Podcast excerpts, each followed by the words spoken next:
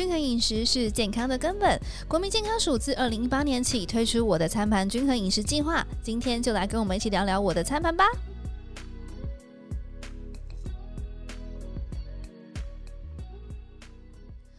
大家晚安，大家好，欢迎大家回到好时刻健康聊天室，我是主持人 Rowena。关于饮食呢，为了健康，我想我们大家都一直在追求所谓的均衡饮食的目标。但是，到底什么是均衡饮食呢？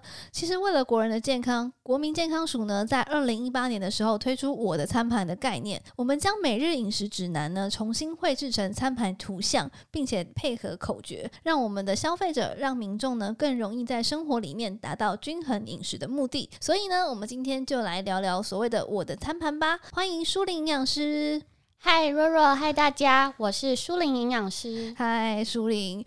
我呢，在我的餐盘开始聊之前呢，我要先来问问你今天吃了些什么呢？请问有符合我的餐盘的概念吗？若若，你不要这样子问我，一开始就先拷问了，是不是？虽然我是营养师，但是。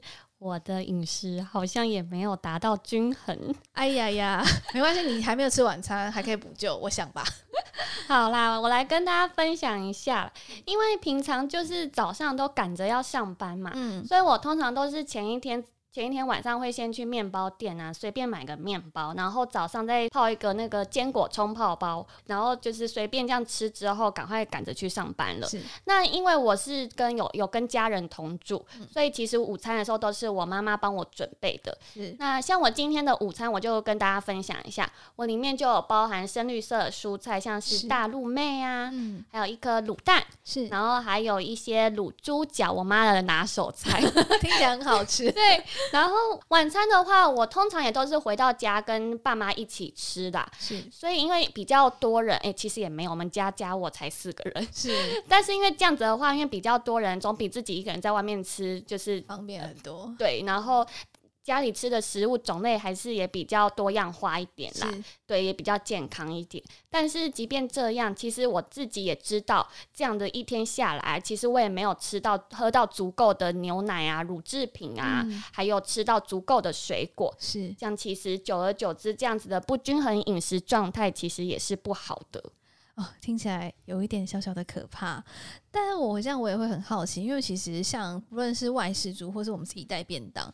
我们每天面对这么多饮食种类的挑选，我们要怎么样知道自己有没有达到均衡的健康饮食呢？嗯，若若，你这个句话真的是问的太好了。谢谢。那这就是要回归到我们今天的主题啦。嗯、我的餐盘，我很好奇，我的餐盘它到底是什么啊？其实我觉得大部分人应该都有加加减减有听过“我的餐盘”这四个字，嗯、可是对于其中的内容到底是什么？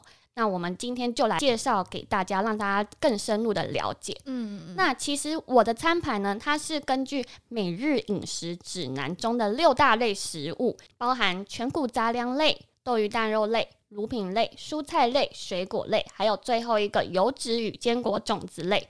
那我们将这六大类食物呢，重新绘制成餐盘的图像。诶，舒玲啊，我觉得你刚刚这样讲啊，有一点小小的抽象，我有点难想象。我想问问，有没有什么口诀可以让我们把这六大类食物运用在我们生活里面？当然有喽，国健署就是这么贴心，有帮我们大家想到。首先，我就要来为大家介绍这个口诀：是每天早晚一杯奶。每餐水果拳头大，菜比水果多一点，饭跟蔬菜一样多，豆鱼蛋肉一掌心，以及最后一个坚果种子一茶匙。哦，其实这样子听你讲完之后，其实真的蛮简单的。我现在帮听众再复习一次好了。国健署呢，针对我的餐盘的口诀呢，总共有六句。第一个是每天早晚一杯奶，然后每餐水果拳头大，菜比水果多一点，饭跟蔬菜一样多。一样多豆鱼蛋肉一掌心，坚果种子一茶匙。诶，透过这样的口诀，其实还蛮能够容易去想象这一些食物的分量是在哪里。我觉得国建署它真的很用心诶。不过呢，我们记起来之后，我觉得民众一定还有一些疑问。我想很多的民众啊，可能对于某一些类别的食物跟他们的营养价值，其实不是这么的熟悉。今天呢，我要来问问舒琳营养师。好，来吧。OK，好，来第一个呢，其实我们刚刚有讲到嘛，每天早晚一杯奶，很多民众其实都有提到，在乳品类的部分呢，其实有蛮多人其实是不敢喝牛奶的，或是呢像我一样有乳糖不耐症。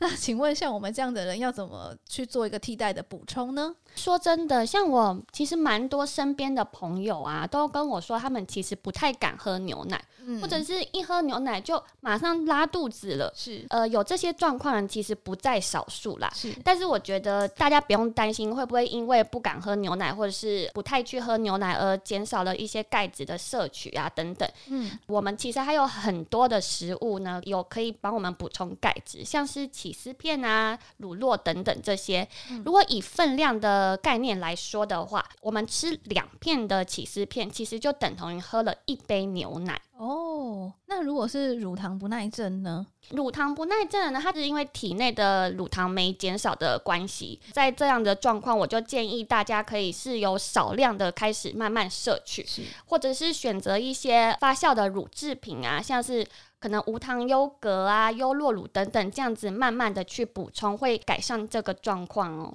哦，这边的话也可以提供给乳糖不耐症的人来去做个参考。可是我又想到另外一个问题耶，因为牛奶它其实是属于荤食，是。那如果今天是全素的人，我们要怎么样去做替代的补充呢？其实全素的人也不用紧张，全素还有很多很多的食物可以来补充钙质，哦，像是一些蔬菜类，像是红苋菜呀、啊，还有深绿色的蔬菜，其实它们的钙含量都还蛮高的。那还有一些传统的豆干，以及一些板豆腐等等的豆制品，它们其实都是属于钙含量较高的食物。那吃全素的人呢，都可以从这些高钙食物中去补充到足够的钙质。好哦，这边也提供给全素的听众们来去做个参考。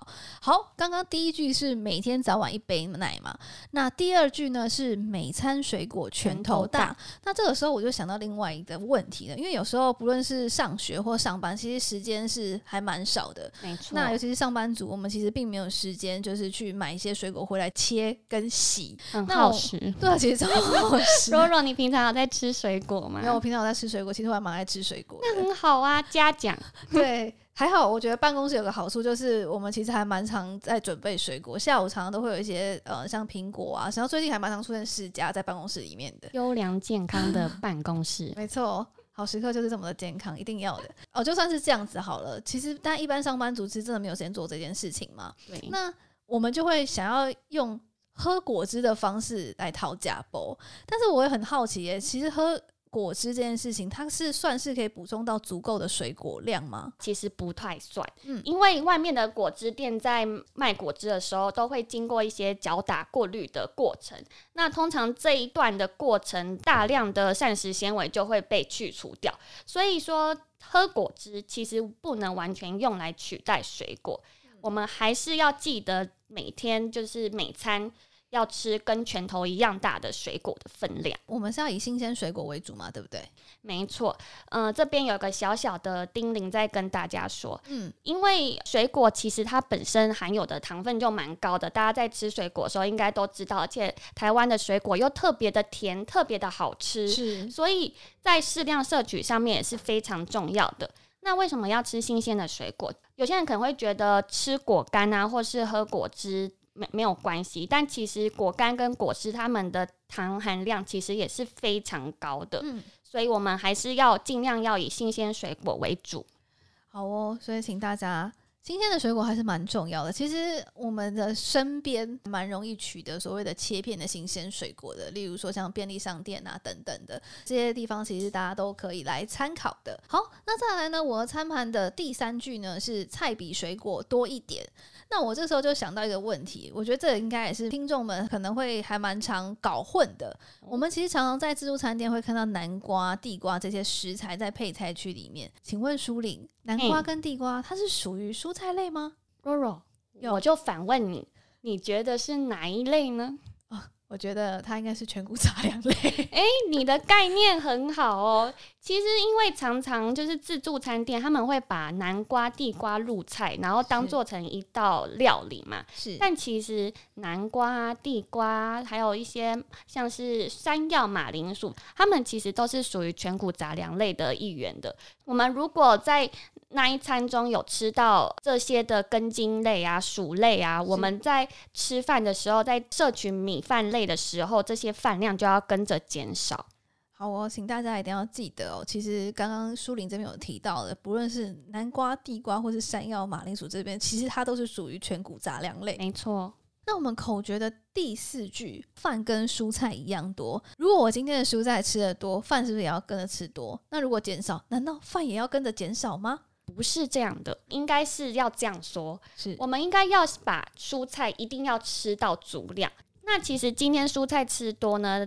饭其实不需要跟着蔬菜的量一起增加的，因为饭呢，它属于全谷杂粮类，它的热量你吃太多的话，反而会造成热量过剩的问题。是，那在接下来的话，我们就是说豆鱼蛋肉一掌心嘛。那我突然想到一件事情，我们前几天去超市的时候，因为今天天气天气其实蛮冷的嘛，那所以我们就想说买个红豆汤回来煮煮，然后暖暖胃这样子，再加个汤圆啊，其实还不错。听起来很好吃，可是我们就看到很多不同的豆类，像是绿豆、花豆、黄豆。那我们跑去冷藏区呢，又会看到一些像是皇帝豆啊、毛豆，一大堆的豆。那这些豆到底属于哪一类啊？豆类大家族没有啦，对，是不是大家都被搞问那么多豆？红豆、绿豆、花豆、皇帝豆。诶，若若，你去哪间超市啊？这个种类还蛮齐全的呢。全差。好啦，好啦，回归正题啦。其实这些豆类呢，因为它们都是属于淀粉含量比较高的豆类，所以它们这四个豆类其实是被归属在全谷杂粮类的那一个食物类别的。是。那刚刚你也有提到说黄豆、毛豆嘛，嗯，那其实这两个豆呢，它蛋白质的成分比较多，所以这两个豆我们又把它归类在豆鱼蛋肉类。哦，最后最后，另外再跟大家补充一下，名字中同样也是有豆的，像是四季豆啊、荷兰豆，我想大家应该也都有常常吃到吧？它们就被归属在蔬菜类。所以这些豆豆们，尽管名字很雷同，但其实它们所含的一些营养成分、营养价值其实是都不太相近的，所以是被归属在不同的食物类别哦。我的天呐，原来一颗小小的豆子居然有这么多丰富的学问。但是这样子听起来，豆鱼蛋肉类它的种类其实是还蛮多的。那我们在生活上，我们要怎么样的来做选择呢？它有没有一个建议的顺序？好，说到重点了，建议的顺序。豆鱼蛋肉类呢，它们这一个类别的食物，在食物的选择的摄取上，其实顺序是很重要的。是，但是国健署它为了方便大家去选择，其实在字面上它就已经有教你怎么选择了。哦，来，豆鱼蛋肉。其实大家就可以依照这个顺序去做选择。那为什么是这样的一个顺序去做安排呢？因为像是肉类里面的一些牛肉啊、猪肉这些红肉，它其实相较于豆豆类这些植物性蛋白质，含有比较多的饱和脂肪，以及比较高的胆固醇嘛。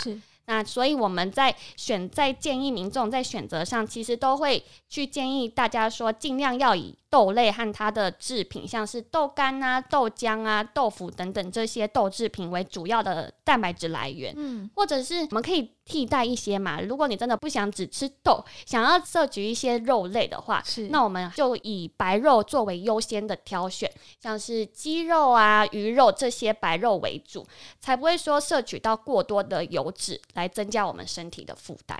我发现国健署真的还蛮贴心的，原来在我们的口诀上都已经把秘密告诉了我们。好，最后呢，也有一个民众提问，在我们的口诀的最后，坚果种子一茶匙。那我就很好奇，为什么我们要把坚果种子独立出来呢？然后为什么我们也要去特别的去限制坚果种子的摄取量呢？好，我们先回答若若的第一个问题。为什么坚果种子要被独立出来？那是因为国健署在设计这些口诀的时候，它有考量到我们大家的饮食习惯。因为我们台湾人不太像国外有那种固定摄取坚果种子的习惯啦，所以我们在这个设计我的餐盘的口诀时候，把这个坚果种子类另外拉出来，建议民众每餐可以吃一茶匙的坚果。注意哦，这边是每餐。很多朋友常常会就是每餐一天的量。